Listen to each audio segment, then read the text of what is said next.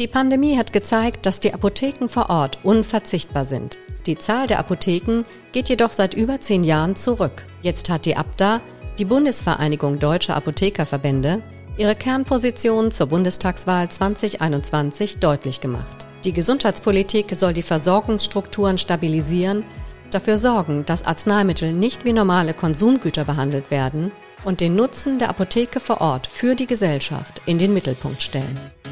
Liebe Hörerinnen, herzlich willkommen beim Podcast Gesundheit ermöglichen, dem Podcast der Apobank Bank der Gesundheit. Mein Name ist Elke Spiegler. Wie kann Unterstützung für die Apotheke vor Ort konkret aussehen und wie können Apothekerinnen auf die Gesundheitspolitik einwirken? Darüber spreche ich heute mit Frau Dr. Kerstin Kemritz. Sie ist Inhaberin der Falken Apotheke in Berlin-Weißensee sowie Präsidentin der Apothekerkammer Berlin und in dieser Funktion ist sie auch im Gesamtvorstand der ABDA. Hallo, Frau Dr. Kemritz. Herzlich willkommen. Hallo, Frau Spiegler und herzlichen Dank für die Einladung. Sehr, sehr gerne. Frau äh, Dr. Kemritz, wir haben gerade gehört, die Apotheke vor Ort soll gestärkt werden. Aber haben wir für die Apotheken künftig denn überhaupt noch genügend Apothekerinnen? Also uns geht es leider genauso wie ganz vielen anderen Bereichen. Wir brauchen dringend Nachwuchs. Und das liegt, denke ich, weniger daran, dass der Beruf nicht toll, schön und spannend sein kann, sondern wir sind einfach momentan ja so die auslaufende Babyboomer-Generation. Wir waren einfach immer total viele. Und mhm. für uns braucht es jetzt Nachwuchs. Und mhm. darum fehlt es natürlich an allen Ecken und Enden. Wir haben zu wenig Kinder und zu wenig äh, auch Interessierte an Naturwissenschaften. Und äh, ein zweiter Effekt ist auch, dass äh, viele Leute natürlich auch eine etwas andere Work-Life-Balance-Vorstellung haben, gerade jetzt auch nach der Corona-Pandemie. Arbeiten ist nicht mehr alles im Leben und das ist, denke ich, auch gut so. Das heißt aber auch, dass für viele, gerade Selbstständige in den Apotheken, oft zwei Köpfe gebraucht werden statt einer. Man teilt sich die Last mhm. jetzt häufiger, mhm. dass man also lieber auch sagt, lass uns eine OHG draus machen, als nur ein Einzelverantwortlicher. Und das heißt einfach mehr Nachwuchs in die Apotheken, noch mehr Studierende Studierende. Also da geht es uns leider auch nicht anders als anderen Branchen. Ja, aber das Positive ist, das liegt nicht an der Attraktivität des Berufes. Ne? Und äh, da komme ich zur ersten Frage nochmal an Sie persönlich. Warum sind Sie denn Apothekerin geworden? Ja, also bei mir hat sich das äh, relativ spontan äh, kurz vor dem Abi eigentlich erst entschieden. Also von daher auch vielleicht die Botschaft an alle Abiturienten und Abiturientinnen jetzt mhm. studiert Pharmazie, mhm. äh, weil ich mich total für Naturwissenschaften interessiert habe und ich fand eigentlich alles spannend, Physik nicht ganz so, aber den Rest und ähm, habe dann in der Berufsberatung mitbekommen, ups, da gibt's ja die Pharmazie, da ist ja eigentlich alles drin, was mir Spaß macht. Mhm. Obendrauf auch noch Latein. Ich habe das große Latinum, weil ich Asterix Asterix mal im Original lesen wollte. Also Original ist gut, cool. aber auf Latein. Ja. Ähm, und es ist also wahnsinnig vielseitig. Und das habe ich bis heute auch nicht bereut. Also von daher war die Studienwahl für mich, denke ich, genau richtig. Es wird nie langweilig. Wir sind ein kleiner Generalist oder eigentlich auch ein großer. Wir haben also von allen Naturwissenschaften, von naturwissenschaftlichem Denken Ahnung. Bei uns wird alles zusammengeführt. Und man kann sich deshalb, sage ich mal, im Laufe auch eines Berufslebens immer wieder die Bereiche raussuchen, die einen gerade besonders interessieren und da neue Schwerpunkte Schwerpunkte setzen. Also ein unheimlich spannendes äh, Themengebiet. Das Studium ist noch nicht immer ganz so spannend, da muss man mal durch. Mhm. Aber auf jeden Fall ist der Beruf dann so vielseitig, dass man immer was draus machen kann. Jetzt äh, spreche ich Sie mit Frau Dr. Kemritz an. Ähm, ist denn ein Doktor, eine Promotion erforderlich nach dem Pharmaziestudium? Also nur für bestimmte Bereiche. Apothekerinnen mhm. und Apotheker sind ja nicht nur in der öffentlichen Apotheke tätig, sondern auch in vielen anderen Bereichen. Also auch das eine tolle Möglichkeit mit dem Pharmaziestudium. Und in einigen Bereichen braucht man Doktortitel, da ist es hilfreich, teilweise auch in der Klinik, also im Krankenhaus, in der pharmazeutischen Industrie. Für die öffentliche Apotheke nicht, aber man macht so einen Doktortitel ja teilweise auch ähm, für sich selber, um selber Dinge zu testen, auszuprobieren, seine eigenen Grenzen auszuloten. Mhm. Also es soll ja nicht nur Qual sein, sondern auch Spaß machen. ja. Vor allen Dingen dann, wenn man das Ganze selber schreibt. Ne? Ja. Und ähm, sag ich mal, das war bei mir auch der Beweggrund, dass ich nach dem doch sehr trockenen Pharmaziestudium endlich auch mal naturwissenschaftlich und frei äh, tätig sein wollte. Und das war ja. also während der Promotion der Fall. Das hat mir total Spaß gemacht. Ich habe auch sehr lange gebraucht. Engagiert äh, sind Sie ja, ähm, Frau Kemmens, auf jeden Fall. Das merkt man ja sehr stark. Und äh, die Doktorarbeit hat dann auch nicht gereicht. Jetzt sind Sie auch gesundheitspolitisch sehr engagiert. Wo kommt das her? Waren Sie schon immer ähm, engagiert oder ähm, hat sich das jetzt durch den Beruf ergeben? Nee, also ich war schon immer so der Klassensprecher-Typ, also mhm. sich auch für die Durchsetzung von Interessen einzusetzen, scheint mir irgendwie im Blut zu liegen. Und mhm. zur Standespolitik kommt man entweder, weil einem irgendwas nicht gefällt mhm. oder weil man da irgendwie rangeführt wird. Und mhm. das war bei mir der Fall. Also ich mache das praktisch schon, ähm, bevor ich Apothekerin geworden bin, äh, weil ich zufällig einen Job in der Apotheke des damaligen äh, Kammer- und Abda-Präsidenten bekommen habe. Ich wusste gar nicht, wer er ist, habe ihn dann aber natürlich kennengelernt. Mhm. Und das ist klar, wenn man da so nah dran ist, dann bekommt man auch mit, was mhm. Standesvertretung ist, äh, was man da machen kann. Und so hat es mich dann da eben in diesen Bereich reingebracht. Ne? Mhm. Das ist wirklich spannend. Ähm, jetzt sind Sie Präsidentin der Apothekerkammer Berlin. Und wir haben jetzt gerade schon die Forderungen der ABDA genannt. Also das heißt Stabilisierung der Versorgungsstrukturen, die Nicht-Trivialisierung der Arzneimittel und die Stärkung der Apotheke vor Ort. Äh, jetzt gehe ich davon aus, dass alle Landesverbände das ja sicher mittragen und mitgestaltet haben. Aber äh, gibt es denn in Berlin vielleicht auch noch andere Schwerpunkte, die Sie da in Ihrer Arbeit setzen? Genau, also das sind erstmal die absoluten minimalen Grundlagen, wenn man so will, gerade auch für die Apotheken vor Ort. Aber ähm, wir haben natürlich auch noch jede Menge anderer Herausforderungen. Gerade in Berlin äh, sind wir jetzt auch als Vorstand recht aktiv und möchten uns dem Thema Klimawandel, Klimaschutz, ähm, Arzneimittel, Gesundheit, Bevölkerung stärker widmen. Und das ist sicherlich was, da sind uns die Ärztinnen und Ärzte schon glücklicherweise ein Stück voraus oder haben dieses mhm. Thema glücklicherweise schon aufgegriffen begriffen. Und das möchten wir also hier auch ähm, stärker voranbringen. Idealerweise natürlich auch bundespolitisch, denn auch mhm. da geht im Klimawandel zusammen mit Arzneimitteln nichts ohne Apothekerinnen und Apotheker. Mhm. Also es braucht uns auch da, äh, indem wir selber in unseren Bereichen natürlich mehr auf Klimaneutralität äh, achten und mhm. setzen und natürlich auch die Bevölkerung entsprechend aufklären und motivieren. Und äh, da fänden wir es sehr spannend, wenn wir da auch die vielen guten Ansätze, die es schon in anderen Bereichen gibt, auch für die Apothekerinnen und Apotheker aufschließen. Und natürlich gerne mhm. auch zusammen mit der Politik, die das auch fördern mhm. und anerkennen sollte. Mhm. Ja, also ich denke auch, das wird äh, eine Frage der Zeit sein, bis das bundesweit äh, kommt. Das Thema kommt ja auch äh, überall im Bereich Gesundheit sehr stark. Und was können Sie konkret machen dann in Berlin vor Ort? Das heißt, würden Sie, wie würde das aussehen? Würden Sie Workshops äh, organisieren, äh, Ihre Apotheken informieren, aufklären? Also genau, die ganze Palette ist denkbar. Äh, wir haben jetzt Mitte Juni auf dem Hauptstadtkongress Medizin und Gesundheit in mhm. einem Apothekerforum eine sehr, sehr spannende Diskussionsrunde dazu gehabt, wo mhm. Beispiele aus Apotheken vorgestellt worden sind, mhm. aus dem Klinikbereich, äh, Ergebnisse aus einer Fraunhofer-Untersuchung, ähm, ja. aus äh, einem Fachbereich einer, äh, Pharmazeu eines pharmazeutischen Instituts. Also mhm. das Ganze zeigt auch schon, wie vielfältig Apotheker da schon eingebunden sind.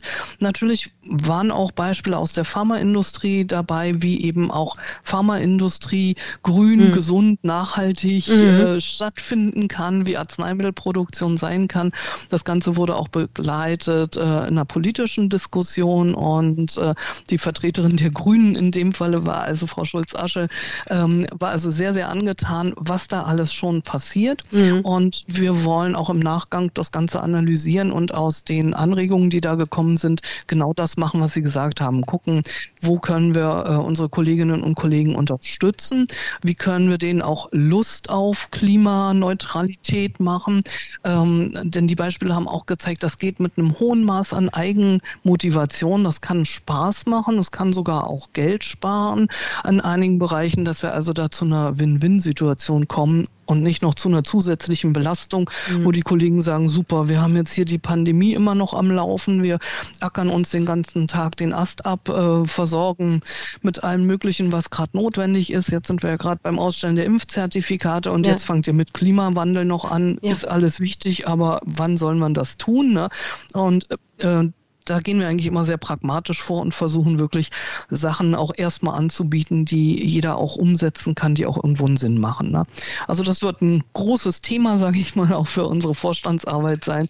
Ähm, und das wollen wir auf jeden Fall voranbringen. Ja, ich denke wahrscheinlich, dass die Sensibilisierung für das Thema, ja, äh, so, so erlebe ich das bei mir persönlich selbst auch oder, oder bei anderen, äh, dass die Sensibilisierung ja schon viel bringt, eigentlich, das in das Bewusstsein genau. reinzubekommen und äh, automatisch achtet man drauf, ob der Lichtschalter auch wirklich aus ist. Ne?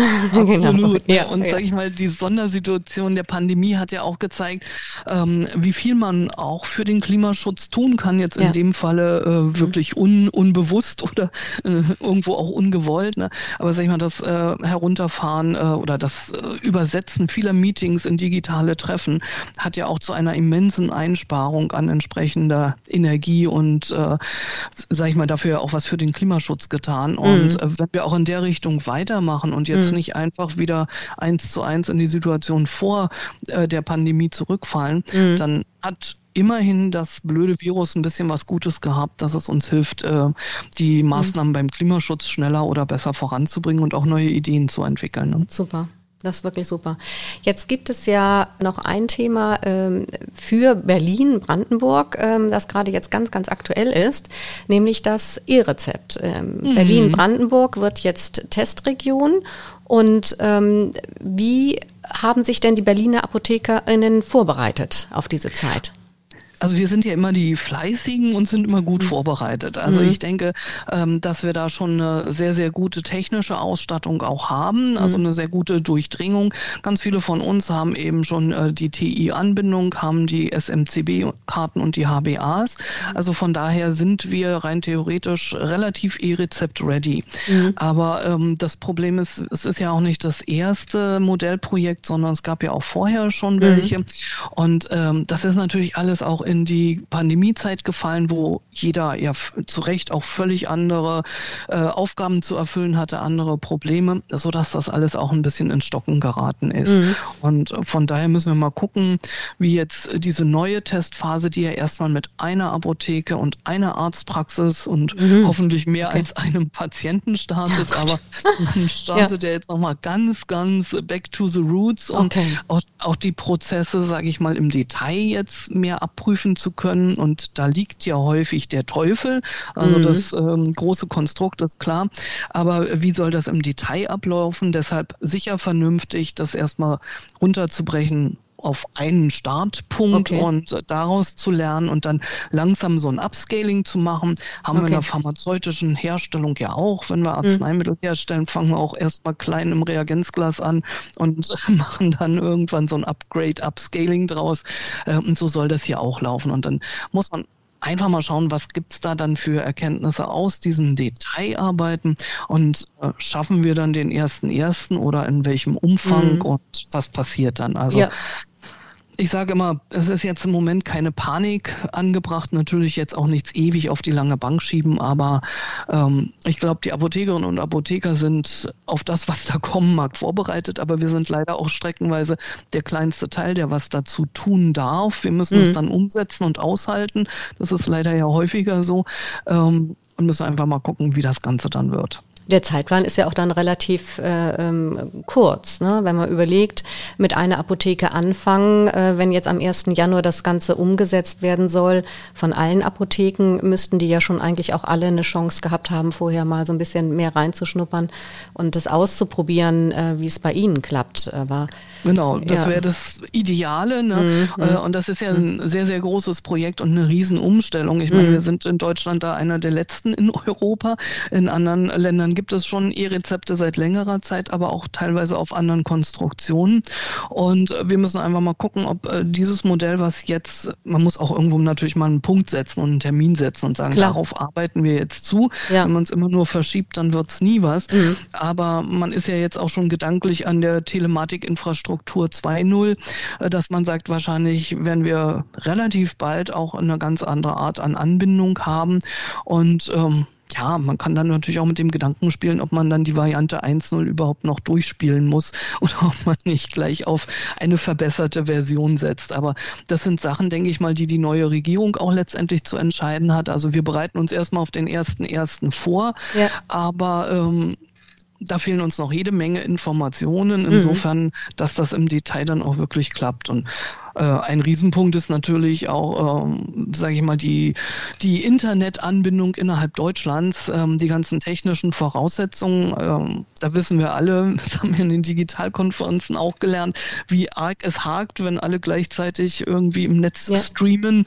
Ähm, dann kann ich, also wir haben ja auch keine besonderen Voraussetzungen in den Apotheken. Mhm. Wir sollen das beste Internet ähm, anbinden, was wir bekommen können, aber das ist auch in Berlin ja nicht flächendeckend alles 5G oder was. Ne? Ja.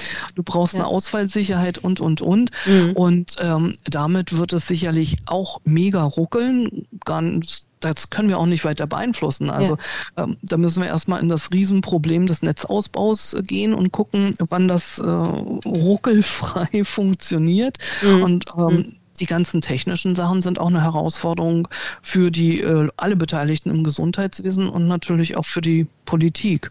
Also ich bin so alt, ich kenne noch die Sondersituation, dass Apotheken äh, seitens äh, der äh, Telekom dann bevorzugt behandelt wurden, wenn ein Telefonausfall war. Ähm, oh. Also da hat man mhm. dann extra ja eine bevorzugte Behandlung bekommen, damit die Apotheke telefonisch erreichbar blieb. Sowas, denke ich, wäre nicht nur für die Apotheken, sondern für alle Beteiligten im Gesundheitswesen natürlich gerade auch bei der TI-Anbindung nötig, wenn wir ein E-Rezept haben, eine digitale mhm. Versorgung. Mhm. Momentan ist es so, ähm, wenn bei uns irgendwas nicht läuft, rennst du von Pontius zu Pilatus. Das heißt, äh, du fragst deinen Warenwirtschaftsanbieter, der sagt, ich bin's nicht, frag mal deinen Internetprovider, dann fragst du den, der sagt, ich bin's auch nicht, frag mal da und da weiter.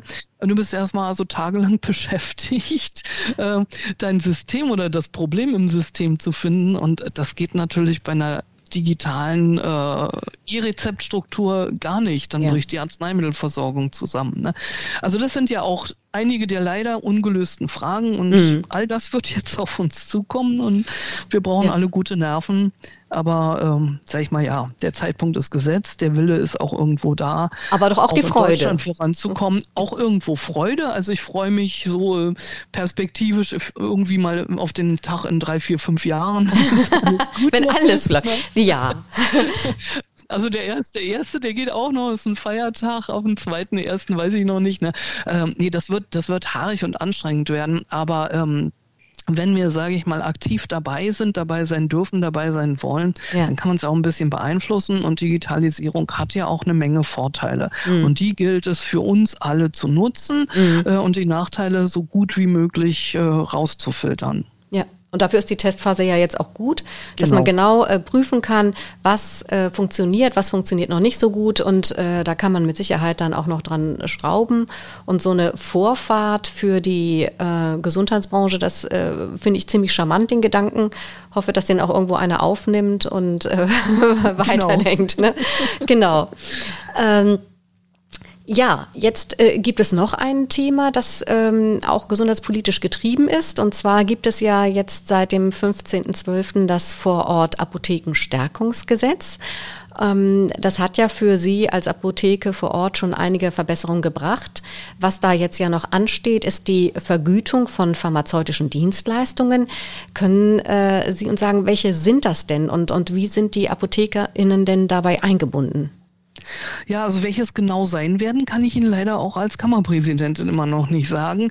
Oh. Äh, es wird ja hm. derzeit bis Ende Juni fleißig verhandelt zwischen den jeweiligen Spitzenverbänden und äh, die Strategie unserer Standesvertretung ist es, das geheim zu halten.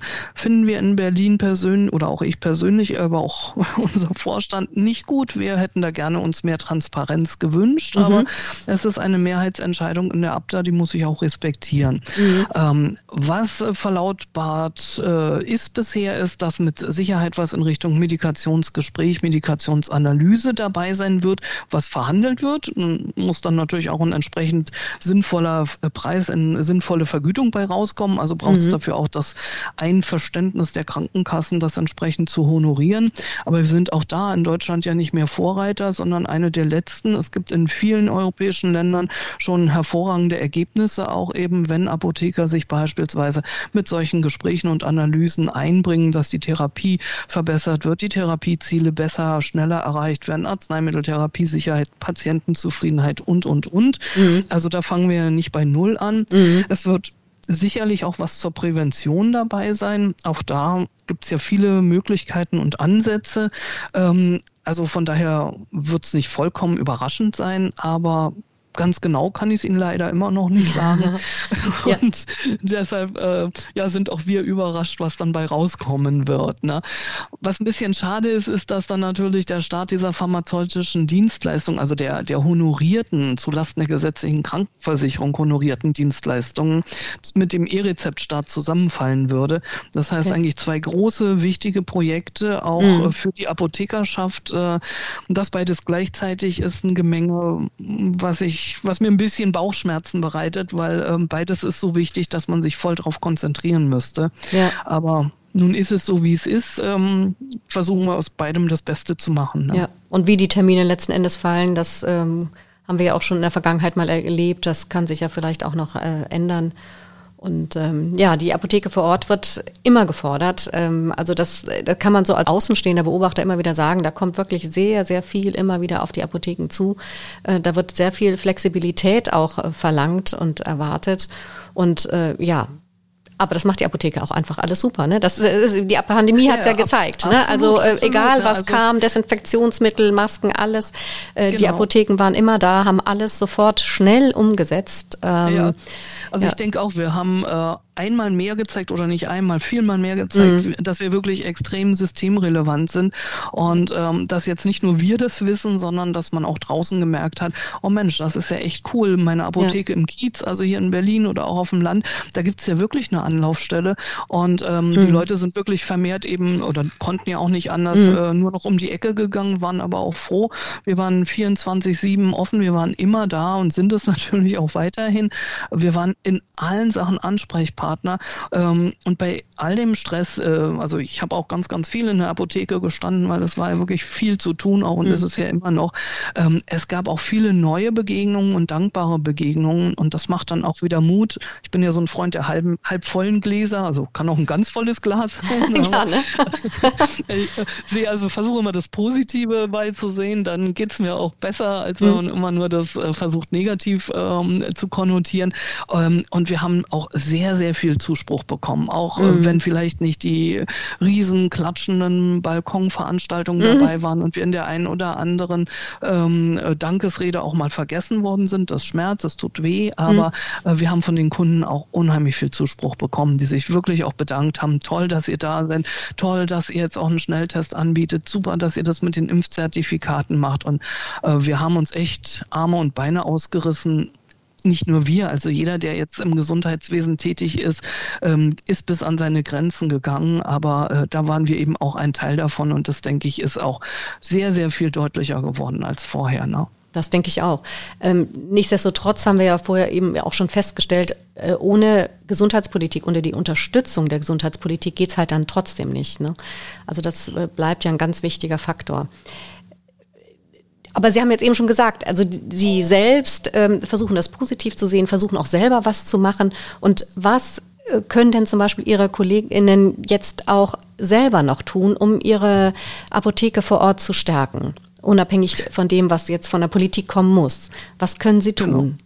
Also das eine ist natürlich wirklich immer informieren, am Ball bleiben, ähm, seriöse Informationen nutzen, um so ein bisschen auch für sich selbst abschätzen zu können, wo geht die Reise möglicherweise hin, was musst du machen.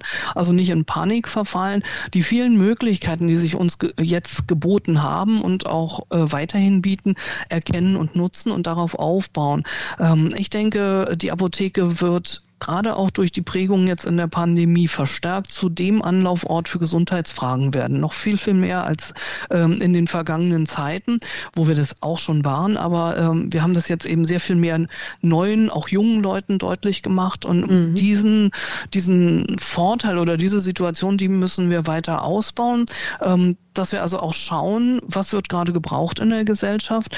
Beispiel Impfzertifikate. Da sagen mhm. viele Kolleginnen und Kollegen, was ich auch irgendwo nachvollziehen kann, das ist nicht unsere Aufgabe. Ja, das mhm. macht ein Notar. Ähm, warum sollen wir das jetzt tun? Mhm. Ist zwar per se richtig, aber andererseits ist es eine Aufgabe, die im Moment im Gesundheitswesen als wichtig äh, dargestellt wird. Ne? Die gibt den Menschen Hoffnung äh, mhm. und es ist eben was, was Seriosität braucht. Äh, wir können Rezepte ja. kontrollieren, machen das äh, jederzeit, sind sozusagen das vierte Auge äh, des Arztes. Ne? Ja. Ähm, also ist es eine Tätigkeit, die wir können, wenn ich dafür natürlich auch kein Pharmaziestudium brauche, ganz klar. Ne? Mhm. Aber es ist was, wo wir der Gesellschaft weiterhin zeigen und helfen, ähm, dass es ohne Apothekerinnen und Apotheker vor Ort in dieser Phase nicht geht. Mhm. Und solche Chancen und Strömungen gilt es halt aufzunehmen und ähm, man hat auch an diesen Beispielen gezeigt ähm, oder gesehen, dass wenn dann auch die Vergütung stimmt, äh, dann sind die Apotheken auch in der Lage, natürlich solche Sachen erst einmal anschieben zu können und auf den Weg zu bringen. Mhm. Und wir können mit unserem Netz von derzeit ja noch glücklicherweise 19.000 oder knapp 19.000 Apotheken in ganz Deutschland da auch eine hervorragende Versorgung sicherstellen. Mhm. Wir haben eben inhabergeführte Apotheken, das heißt, der Chef steht da, der entscheidet und sagt, das machen wir jetzt so. Äh, wir haben also keine Konzernstrukturen, wo du erst 87 Gremien oder irgendwelche Aktionäre fragen musst. Mit solchen Strukturen hätte man das nicht machen können, was jetzt in der Pandemie möglich geworden ist. Mhm. Und äh, da erwarte nicht nur ich von der Politik natürlich auch, dass das erkannt und unterstützt wird, ist ja auch Bestandteil des äh, Abta-Thesenpapiers ähm, und dass man dann eben auch Politik macht, die das das fördert und nicht dem entgegenwirkt. Und mhm. dazu gehört natürlich als ein Punkt auch Verlässlichkeit. Und da hat es dann nachher jetzt am Ende doch ein bisschen arg dran gehapert, ne? dass wir mhm. also immer erst eine, sage ich mal, durchaus auch brauchbare Vergütung äh, angedient bekommen haben, mit der man die ganzen Anfangsinvestitionen auch machen konnte. Mhm. Und dann in immer kürzer werdenden Abständen äh, ist dann das Honorar halbiert, äh, gedrittelt oder noch weiter verkleinert worden das ist natürlich äh, für jeden, der davon betroffen ist, mega demotivierend, dass du sagst, Klar. super, ich und Sie sind ja auch noch in Vorkasse gebracht. gegangen, ne? Die also, sind in Vorkasse gegangen, ja. auch in Vorarbeit, ne? Ja. Weil gerade Impfzertifikate hatten nichts mit der Arzneimittelversorgung zu tun. Wir mhm. haben nebenbei ja mhm. auch noch die völlig normale Arzneimittelversorgung, die eigentlich unsere Profession ist. Mhm. Und äh, wenn wir mhm. das äh, zusätzlich wuppen, dann äh, nehmen wir das halt als extra Last auf die Schultern. Wenn das entsprechend honoriert wird, dass du auch mehr Personal einsetzen kannst, dass du sagst, Mensch, jetzt verschieben wir mal den Urlaub und, und, und dann geht das auch alles, das haben mhm. wir gezeigt. Aber dann können wir von der Politik wirklich auch die Verlässlichkeit erwarten, dass dann nicht äh, hinterher oder nach kurzer Zeit gesagt wird, so, jetzt zurück auf Null, jetzt bekommt er nur noch ein Drittel, seht zu, wie ihr das weitermacht. Also ähm, das ist alles andere als schön. Ja. Ne? Und das sind eben dann nicht diese stabilen Versorgungsstrukturen, dazu gehört genau. eben auch Verlässlichkeit äh, seitens der Politik. Ne? Also ein das, ganz, ganz wichtiger Faktor. Das ist mhm. in allen Beziehungen so und das mhm. ist natürlich zwischen Politik und einem Berufsstand auch nicht anders. Ne? Und da haben wir jetzt leider inzwischen auch Luft nach oben erreicht. Mhm. Ähm, gucken wir mal, wenn der Wahlkampf vorbei ist und eine neue Regierung gebildet wird, dass wir dann gute Hoffnung rangehen, dass die Verlässlichkeit dann wieder weiter oben steht. Was heißt das jetzt für Sie persönlich die nächste Zeit? Äh, immer noch ist Pandemie. Sie haben die, Ihre Apotheke und haben die, die ähm, Aufgabe als Präsidentin der Apothekerkammer. Äh, wie schaffen Sie das zu kombinieren im Moment noch? Äh, stehen Sie oft in der Apotheke? Können Sie, schaffen Sie das überhaupt? Äh, was hat da jetzt gerade Vorrang? Ja, also das wechselt auch immer. Es ist langweilig und absolut nicht planbar, wenn du denkst, oh, jetzt haben wir mal eine ruhigere Woche und äh, kein drängendes Thema, dann ploppt irgendwas Neues auf. Ne? Ähm, und von daher muss man sehr flexibel sein. Das macht aber auch streckenweise natürlich den Reiz so eine Aufgabe mhm. äh, aus. Und äh, von daher gibt es eigentlich bei mir keinen Tag, der gleich ist. Ne? Es gibt mhm. auch Tage, wo ich denke, oh, heute reicht es dir aber. Mhm. Äh, das gehört auch mit dazu. Mhm. Aber ähm, nichtsdestotrotz versuche ich äh, trotzdem äh, immer noch auch aktiv selber in der Apotheke zu arbeiten. Ich denke, das macht auch einen Teil meiner Persönlichkeit aus, dass ich versuche, äh, von den Dingen, von denen ich rede, auch ein bisschen Ahnung zu haben oder das selbst auch zu erleben. Daraus speist sich auch äh, natürlich ein Teil der Ideen, die ich versuche politisch voranzubringen oder dass ich auch sage, wenn wir die Vorortapotheke stützen wollen. Ich habe eine kleine Vorortapotheke, eine Kiez, eine Standortversorgung. Mein Mann ist auch Apotheker, der hat auch zwei kleine Apotheken. Also von daher wissen wir, wie es ist mit drei Apotheken, die aber kleine, unterdurchschnittliche Apotheken sind zu arbeiten. Und äh, wenn ich sage, wenn ich denke, dass ich es bei uns im Konstrukt hinkriege, dann ist es was, was auch in der Fläche machbar ist. Und mhm. das versuche ich eben auch ein bisschen mit in die entsprechende Standespolitik mit einfließen zu lassen. Obwohl mir natürlich auch bewusst ist, dass ich nicht nur für Apotheken wie unsere da bin, sondern auch für ganz andere.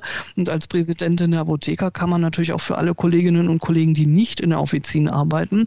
Und das sind in Berlin beispielsweise sehr, sehr viele. Wir haben ja viele Apothekerinnen und Apotheker. Äh, auch das sicherlich nochmal ein, ein Wunsch an die Politik äh, zu sehen, wie vielfältig wir wirklich agieren und handeln können und pharmazeutisches Wissen, pharmazeutische Kenntnisse überall zu nutzen. Ne? Mhm. Äh, also da sollte man genauer hingucken, was wir alles können und machen und sich davon auch mal Anregungen und Ideen holen.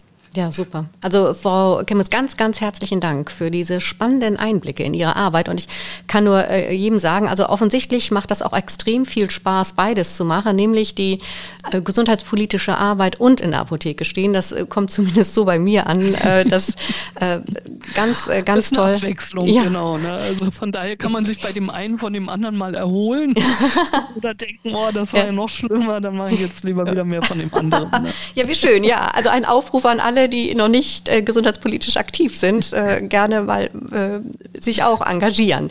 Ich habe genau, jetzt aber noch Nachwuchs ja. überall, egal in welchen Bereichen. Ne? Ja. Ich habe jetzt noch eine letzte Frage und zwar äh, unser Podcast heißt Gesundheit ermöglichen und unsere Podcast-Frage ist, äh, was fehlt aus Ihrer Sicht am dringendsten um für Ihre Kundinnen? Und Patientinnen Gesundheit zu ermöglichen. Wenn es jetzt nur eine Sache gäbe, die Sie äh, sich wünschen könnten, was wäre das? Ja, also ohne Apothekerinnen und Apotheker geht's nicht, auch mhm. ohne die Teams nicht, also vor allen Dingen ohne pharmazeutischen Sachverstand geht's nicht. Das heißt, wenn wir Gesundheit ermöglichen und stärken wollen, muss die Pharmazie gestärkt werden. Wir mhm. brauchen also noch mehr Einbindung unserer pharmazeutischen Kompetenz. Wir müssen wieder mehr dürfen, was wir können. Mhm. Ähm, da hat die Corona-Pandemie auch schon erste Erfolge mit den SARS-CoV-2 Arzneimittelversorgungsverordnungen oder der Verordnung, mhm. äh, wo wir plötzlich eben pharmazeutisch handeln dürfen und entscheiden dürfen, wenn, weiß ich nicht, eine Wirkstärke nicht lieferbar ist. Das haben wir leider häufiger ja in äh, nicht nur der letzten Zeit mit Lieferengpässen zu tun. Dann dürfen wir selbstständig ausrechnen, dass zweimal 50 auch einmal 100 Milligramm ergibt oh ja. und äh, ne, den Patienten dann zum Beispiel mit den 50 Milligramm Tabletten versorgen und so den Lieferengpass nochmal umschiffen. Mhm. Früher durften wir das nicht, da mussten wir den Arzt anrufen. Das ist ja auch für unser Verhältnis unter den Heilberuflichen Freiberuflern extremst peinlich gewesen mhm. und sagen, lieber Doktor, ich weiß zweimal 50 ist 100, aber ich darf es nicht ändern, muss den Patienten rumschicken, sind Sie mhm. einverstanden und, und, und. Ne? Und ähm, das sind Sachen, die waren schlimm und es ist jetzt in der Pandemie in die richtige Richtung gegangen. Und das Super. muss weiter gestärkt werden, damit wir wirklich vor Ort dem Patienten helfen können mit dem, was wir können und nicht andere noch fragen müssen, belästigen müssen ja mhm. regelrecht. Ne? Also liebe Politik, habt mehr Vertrauen in uns Apothekerinnen und Apotheker habt Vertrauen in die Pharmazie. Wir kriegen ganz viel gewuppt, aber ihr müsst uns auch lassen, uns, uns das ermöglichen. Wow, ein tolles Schlusswort, Frau Kemmerich. Super. Ich sage nochmal ganz, ganz herzlichen Dank. Ähm, und ich, ähm, ich hoffe, dass das nicht unser letztes Interview war, weil das macht wirklich so viel Spaß, äh, der Austausch mit Ihnen. Und ähm, ich sage ganz, ganz herzlichen Dank nochmal und natürlich auch ganz herzlichen Dank an unsere Hörerinnen. Und ja, verabschiede mich an dieser Stelle und sage auf bald. Wir hören uns. Ja, vielen Dank. Bis irgendwann. Dankeschön. Tschüss.